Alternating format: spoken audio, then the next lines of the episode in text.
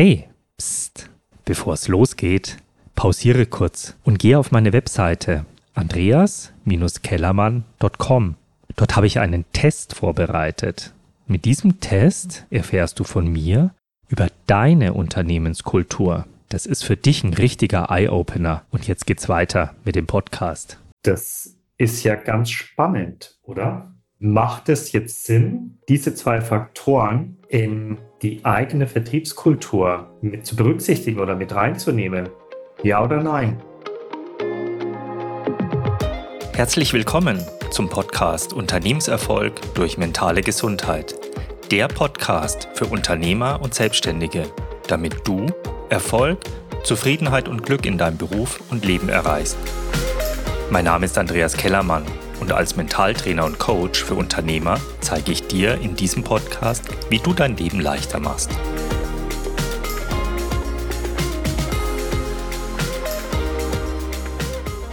In der Herzberg-Studie werden Hauptfaktoren ermittelt, die Mitarbeiter genannt haben, wo sie während der Arbeit zu einer extremen Zufriedenheit gekommen sind. Ratet mal, welche Hauptfaktoren an erster und zweiter Stelle lagen. Wer sagt Einkommen? Das Einkommen, das kommt in dieser Studie erst an elfter Stelle. Man lese, höre und staune. Nummer eins waren Erfolgserlebnisse. Und Nummer zwei ist die Anerkennung. Wisst ihr, dass wir zu 90 Prozent, wenn wir in einen sozialen Kontakt, also natürlich auch in der Arbeit Kollegen, Mitarbeitern oder auch zu Kunden, Führungskräften oder Chefs sprechen, zu 90 Prozent nach Anerkennung lechzen. Das ist ja ganz spannend, oder? Macht es jetzt Sinn, diese zwei Faktoren in die eigene Vertriebskultur mit zu berücksichtigen oder mit reinzunehmen? Ja oder nein? Überlegt mal. Ich gebe euch mal ein paar Beispiele, die ich in meiner Vertriebstätigkeit als Industrievertreter erfahren habe, Erlebnisse, Momente, die ich mein Leben lang nicht mehr vergessen werde. Das eine war, ist schon eine Zeit lang her, war ein zehnjähriges Vertriebs-, also Betriebsjubiläum von einem kleinen Großhandel. Da sollte ich hin, und äh, natürlich von meinen Herstellerpartnern da ein paar äh, Prospekte und Flipcharts da hinstellen. Und natürlich haben die ein paar Hersteller gesucht, die die ganze Feier sponsoren. Es war eben, wie gesagt, Freitagabend, also ein Herbstabend. Ich bin da offen gestanden mit wenig Motivation hin, weil du hast die ganze Woche schon gearbeitet und hattest jetzt eigentlich an dem Freitagabend keine Lust, noch da rauszufahren und da bei deinen Produkten, bei deinen Mustern zu stehen und äh, dazu zu schauen. Ich wurde eines Besseren belehrt. Ihr Lieben, sowas habe ich noch nicht erlebt. Ich habe mir gedacht, kleiner Handel, wer kommt denn da? Da kommt überhaupt niemand.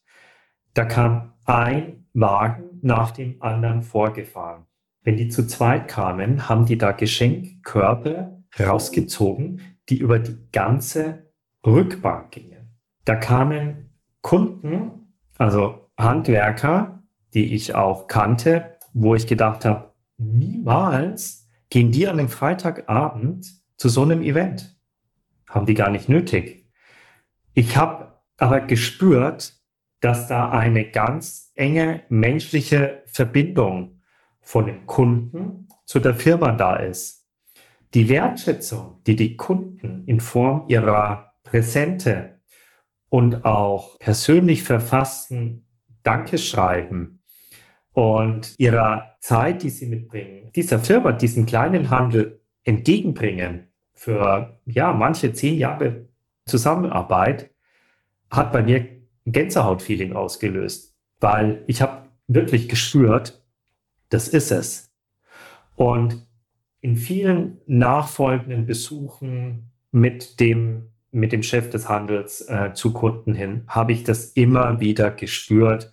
Da ist ein tiefer Respekt gegeneinander da, da ist eine Höflichkeit, eine Wertschätzung in dem Umgang miteinander da. Da geht es also nicht nur darum, dem anderen irgendwie entweder vom Handel zum Kunden das Produkt so teuer wie nur möglich zu verkaufen oder vom Kunden zum Handel das so günstig wie nur irgendwie möglich kaufen, sondern da ging es um was anderes. Da ging es um den Faktor Mensch.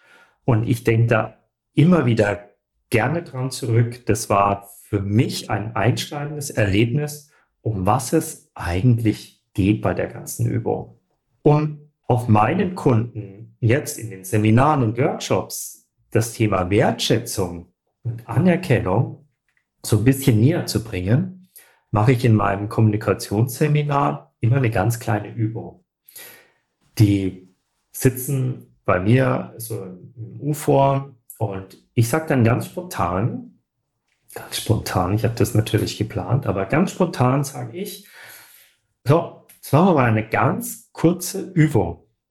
Ihr teilt eurem linken und rechten Arbeitskollegen jetzt ganz spontan mit, was ihr an ihm toll findet, was ihr an ihm schätzt, was ihn einzigartig macht und was ihr, was, was, was euch an ihm fasziniert. Das sind erstmal so ganz große Augen. Dann merke ich natürlich, wie der Denker wieder äh, da sich einschaltet. Das heißt, denk gar nicht nach. Einfach, was hochkommt, teilt er ihm mit. Diese ganze Übung dauert ein bis zwei Minuten. Ich schwöre es euch. Danach hat jeder, hat jeder ein breites Grinsen im Gesicht. Und ich sage dann, schaut euch mal um, welche Stimmung hier gerade jetzt in dem Raum ist. Ihr grinst alle, wie, äh, wie nennen wir die, die, die, die Honigkuchenpferde oder keine Ahnung. Also, es, es fühlt sich jeder wohl. Der eine, der die Wertschätzung ausgedrückt hat und der andere, der dieses Lob, die Anerkennung bekommen hat. Also Klasse. Und macht doch einfach mal die Übung, wenn ihr jetzt den Podcast gehört habt und ihr morgen dann in eure Bäckerei geht, um den Kaffee oder die Semmel des Brötchen zu holen.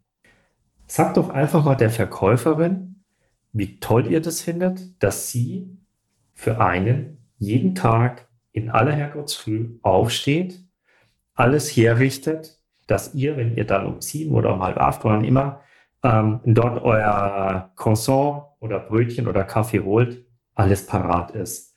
Und dass es ohne sie ja nicht funktionieren würde. Es tut euch gut und schaut einfach dann in die Augen der Verkäuferin. Euer Tag startet ganz anders. Wenn ich mich an meine eigene Nase fasse, dann habe ich das leider auch nicht jeden Tag gelebt. Das muss ich ganz offen zugestehen. Ich, mir war es zum einen mal nicht bewusst, welchen Wert diese Anerkennung für Mitarbeiter hat, aber natürlich auch für alle Mitmenschen, um Gottes Willen. Ich konzentriere mich halt jetzt auf das Thema Unternehmen. Aber es, es geht unter und ähm, ihr kennt es alles. Wenn ich das dann nicht bekomme, dann kommt irgendwann mal der Punkt ähm, LMA. Ne? Da kommt dann auch immer mal wieder eine Krankmeldung rein, weil der Mitarbeiter dann einfach keine Lust mehr hat. Okay? Aus Gesprächen, zum Beispiel mit einer Rechtsanwältin, die erzählte mir, dass sie viele, viele Jahre, ich glaube über 20 Jahre, in einer Rechtsanwaltskanzlei gearbeitet hat und super, super gut, ein klasse Team und sie ist immer mit Freude in die Arbeit gegangen. So, und dann gab es den Führungswechsel vom Senior auf dem Junior. Und dann war alles anders. Der Junior hat es wohl nicht vermocht, ihr auch die Anerkennung und die Wertschätzung zu geben, die sie sich über 20 Jahre lang natürlich auch erarbeitet hat. Es fand keine Kommunikation mehr statt. Die Unzufriedenheit wächst. Und ja, die Mitarbeiterin hat an sich gehadert, ja, ich kann ja nicht kündigen. Ich, ich, ich kann das ja dem Senior nicht antun, dass ich jetzt gehe. Ähm, also da ist so ein zwiegespaltenes Verhältnis da. Aber sie war nicht mehr unter, äh, nicht mehr glücklich unter dem Junior. Oder ein anderer Ex-Mitarbeiter eines, eines großen Automobilzulieferers, also der schon in höherer Position auch war, hat von einer Kollegin erzählt, die 18 Jahre lang in dem Laden gearbeitet hat, ähm, immer gerne in die Arbeit ist und, und ihre Arbeit top gemacht hat und zuverlässig war und kaum Fehltage hatte. Ja, die hat auch eines Tages eine neue Führungskraft vor die Nase bekommen. Von der kam wohl keine Anerkennung. Ende vom Lied war, sie hat ihren Job gekündigt, weil sie es einfach nicht mehr ausgehalten hat. Da gibt es ja auch, überlegt euch mal, dass sie kommen wegen dem Unternehmen und gehen wegen der Führungskraft. Also da sollte natürlich ein besonderes Augenmerk darauf gerichtet werden, wie ist die, das Leadership, die Führungskraft im Unternehmen. Ja. Und ich hatte in meinem vorherigen Podcast ja auch erzählt, ich darf auch mal Schwächen zeigen. Das ist, also das gehört ja mit dazu. Wir sind ja alles nur Menschen. Ja. Und wir haben Stärken und Schwächen. Aber nur eine starke Person kann auch eine Schwäche zeigen. Und wenn an den Führungspositionen keine starken Persönlichkeiten sind, die ein hohes Bewusstsein haben, dann läuft man Gefahr, dass gute Mitarbeiter genau deswegen gehen. Ja. Achtet bitte in euren täglichen Miteinander darauf, dass immer genügend Anerkennung gegeben wird. Ein Kunde von mir, der hat nach dieser Wertschätzungsübung äh, gleich gesagt, äh, top, das machen wir dann gleich immer am Montag, wenn wir da unser Hauptmeeting haben. Da machen wir erstmal die Runde und dann startet doch das ganze Meeting mit einer, die ganze Woche mit einer anderen Energie. Das andere Thema sind die Erfolgserlebnisse. Und wie ihr vielleicht schon erkannt habt, spielt ja die Anerkennung oder das Erfolgserlebnis auch unsere zwei Hauptgrundbedürfnisse wieder. Nämlich unser Grundbedürfnis natürlich nach Zugehörigkeit. Ja, wenn es um Anerkennung geht, dann will ich ja auch dabei sein. Ja, ich möchte zur Gruppe dazugehören. Wir sind soziale Wesen. Allein sein geht nicht. Damals in der Steinhöhle konnten die, die allein geblieben sind, nicht überleben. Überleben war nur in der Gruppe möglich. Also das Grundbedürfnis der Zugehörigkeit und das Grundbedürfnis der Autonomie. Ich höre das auch in so vielen Gesprächen. Die sind gegangen, weil sie einfach ihre Arbeit machen wollten, so wie sie es, also die Mitarbeiter, wie sie es für richtig gehalten haben. Wenn dann irgendein Chef oder eine Führungskraft kam und dem Mitarbeiter, der autonom war, ja, also der ein, das Grundbedürfnis der Autonomie hatte, vorgeschrieben haben, wie er was zu tun hat, dann geht er irgendwann, weil da hat er keine Lust drauf. Der will selbstbestimmt arbeiten. Und natürlich will er auch seine Erfolge feiern. Das ist klar. Das vergessen viele, wenn sie in ihrem Prozesswahn verfallen.